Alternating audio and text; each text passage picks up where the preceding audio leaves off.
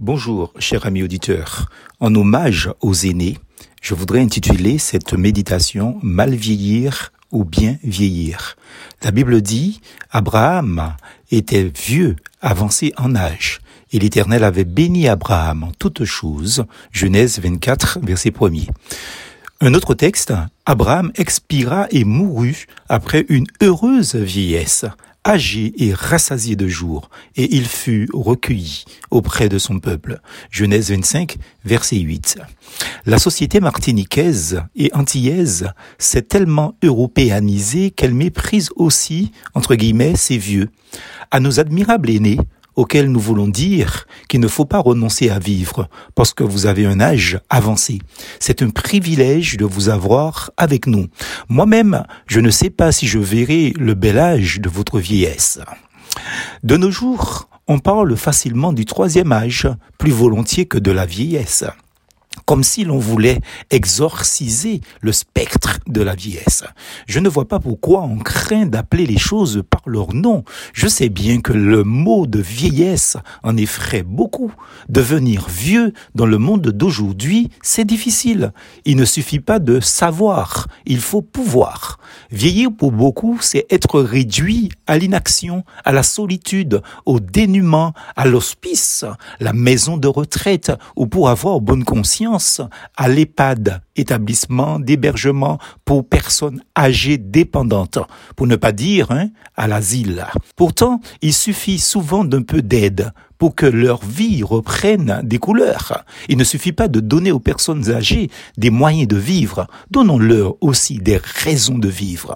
La vieillesse n'est pas une chose abominable, c'est absurde.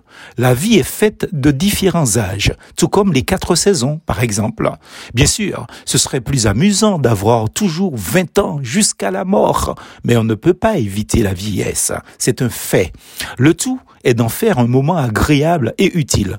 Quoi est-ce possible? Vous avez dit utile et agréable la vieillesse? Oui, c'est bien ce que j'ai dit. Utile pour le royaume de Dieu, utilisé pour l'Église, utile pour les, les serviteurs de Dieu, utile pour la génération qui a besoin d'intercesseurs, utile justement pour être des intercesseurs dans un monde justement difficile. Je me rappelle lors d'une de mes visites à une grand-mère de près de 100 ans, elle me disait, regardez comme je suis laide, toute ridée. Pourtant, je découvrais sur ce visage de 100 ans, malgré les rides, un éclat scintillant de la présence de Dieu en elle. Je lui répondais, ma, ma chère sœur, parmi toutes les personnes de, ce, de cet établissement, c'est vous qui avez le plus beau visage, car vous rayonnez de la joie de Christ. Vous croyez ce que vous dites, mon frère? Oui, et je vous trouve la plus belle des dans cette grande salle à manger. Un sourire de satisfaction se manifestait sous son visage et elle faisait échapper en quelques mots ses, ses propos. Mon frère, vous êtes en train de me charrier, mais ça me fait du bien. Si vous êtes arrivé à un âge avancé, ne refusez pas de vivre la vie de Christ, car peu importe que vous ayez 20 ans ou plus de 90 ans, vous êtes toujours la lumière du monde, le sel de la terre et la bonne odeur de Christ dans ce monde. Prenez du temps avec Jésus et soyez disponible pour le Saint-Esprit qui vous inspirera dans vos prières. Mais continuez de vivre jusqu'à votre dernier souffle. Je sais que ça coûte cher à la sécurité sociale, mais vous le valez bien se moquer justement de la jeunesse un peu.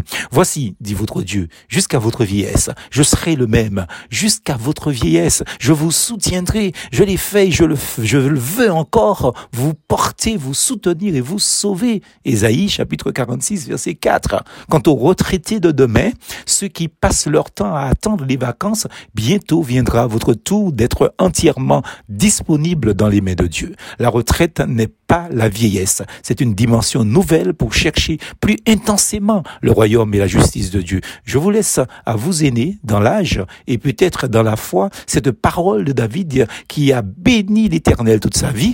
Mon âme bénit l'éternel. C'est lui qui rassasie de bien ta vieillesse, qui te fait rajeunir comme l'aigle. Psaume 103, verset 5. Plus en Jésus.